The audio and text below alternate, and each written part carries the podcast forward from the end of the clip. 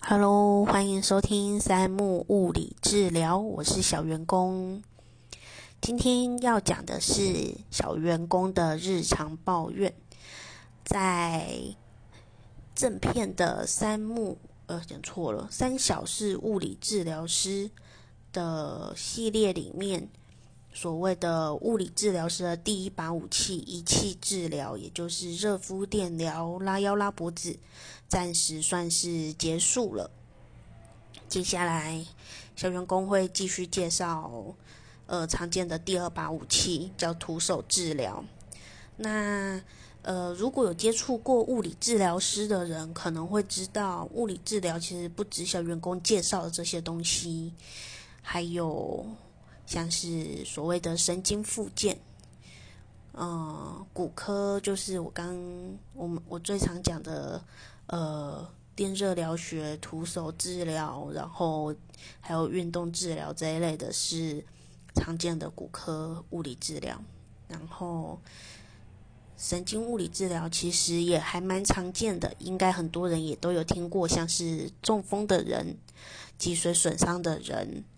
然后比较还有还算蛮常见的，就是像帕金森氏症这一类的，然后脑外伤这一些也都是神经物理治疗学很常遇到的。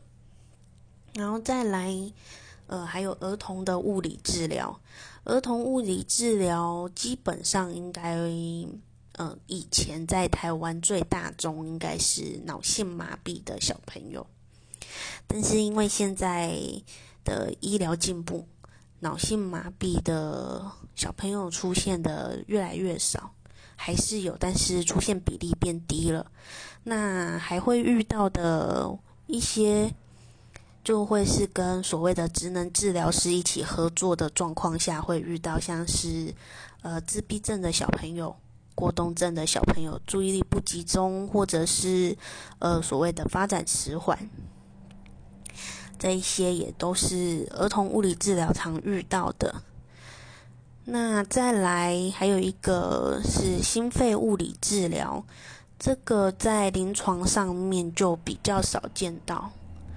然后。除了这些之外，其实真的在实际临床工作上面，还会遇到就是住院病人的床边物理治疗。其实床边物理治疗在呃学生时期跑实习的时候，其实他有些医院就把它归在心肺物理治疗，因为呃除了复健科的病房之外，我们也都有机会到。呃，心脏外科、胸腔外科去跑实习，那真的出来实际临床上面的话，也都多多少少会遇到。呃，在诊所当然不会啊，如果在医院的时候还是有。然后，其实除了这些，再来现在常听到的长照二点零，其实也都有物理治疗师。嗯，还蛮多的物理治疗师在这一个区域努力。然后在好几年前的八仙城堡，那个就是烧烫伤那一类的，呃，比较特殊的案例，也都有物理治疗师。那，嗯，其实能物理治疗师能做的东西很多，但是，呃，一般民众的了解就。没有那么那么清楚了，然后像是还有，呃，那个我刚想到什么，突然忘记，对，运动啦。运动相关，其实物理治疗师们也都参与的蛮多的，嗯，还蛮多人会做一些场边防护，还有后续的一些运动员的呃受伤或者是受伤后的物理治疗，或者是有一些训练过程中的动作分析啊，再来还有像是鞋垫这一类的，也都有物理治疗师。去参与。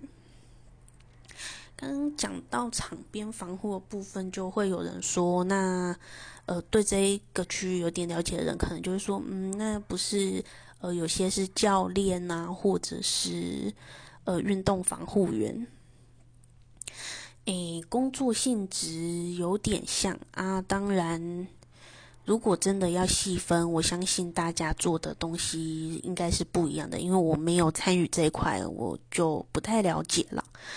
不过，大家彼此之间会的东西不一样。就像我是比较擅长骨科物理治疗，那有些人就会说：“那你跟推拿整复师傅有什么不一样？”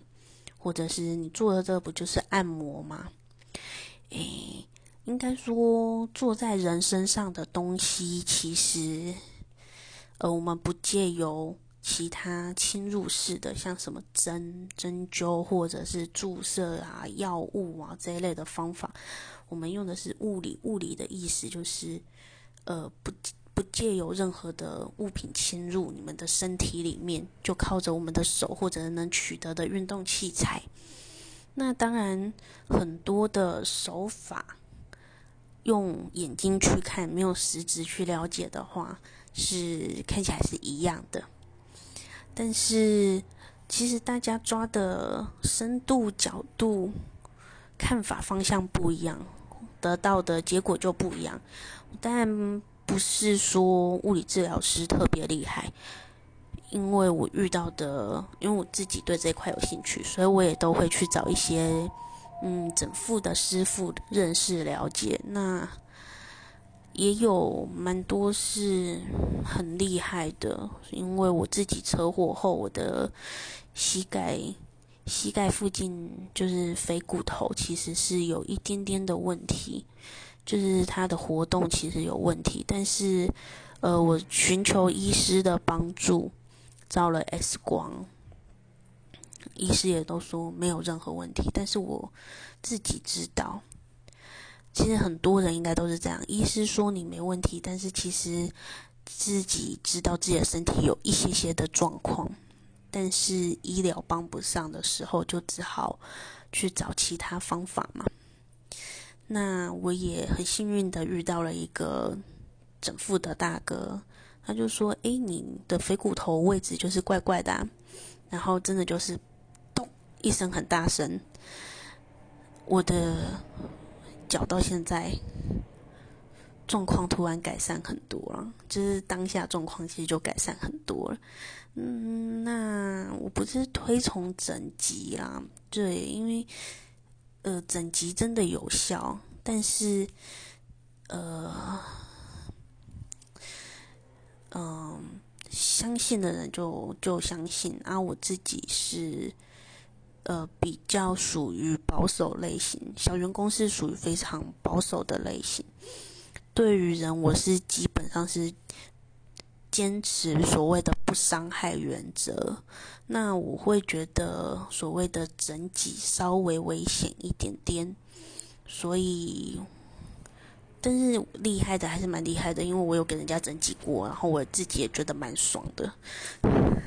可是，呃，因为它相对来说这个技术比较危险，那选择的师傅。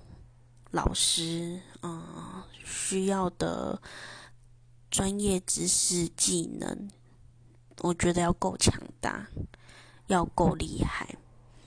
我自己是去找我觉得蛮厉害的人，我才敢安心的把我的身体交给他去处理。那个，但是处理完了之后，就会有一个问题，就是，呃，整体后关节。活动度变好了，附近的小肌肉群可能在比较放松的状况。那在这样状况下，是不是应该要借由一些运动训练去维持住，而不是感觉整季完了就没事了？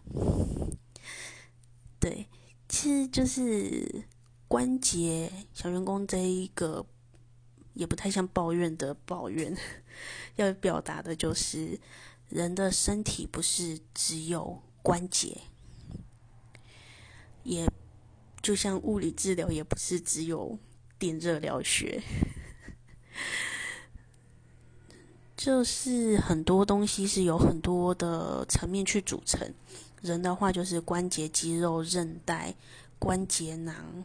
然后，甚至先不讲外在看得到的，里面的还有一些内脏啊、血管啊，这些东西，其实在各种的治疗方面都要去把它考量进去，而不是感觉去压抑呀、卡一卡，舒服了就好了。那在训练的部分是不是要做物理治疗？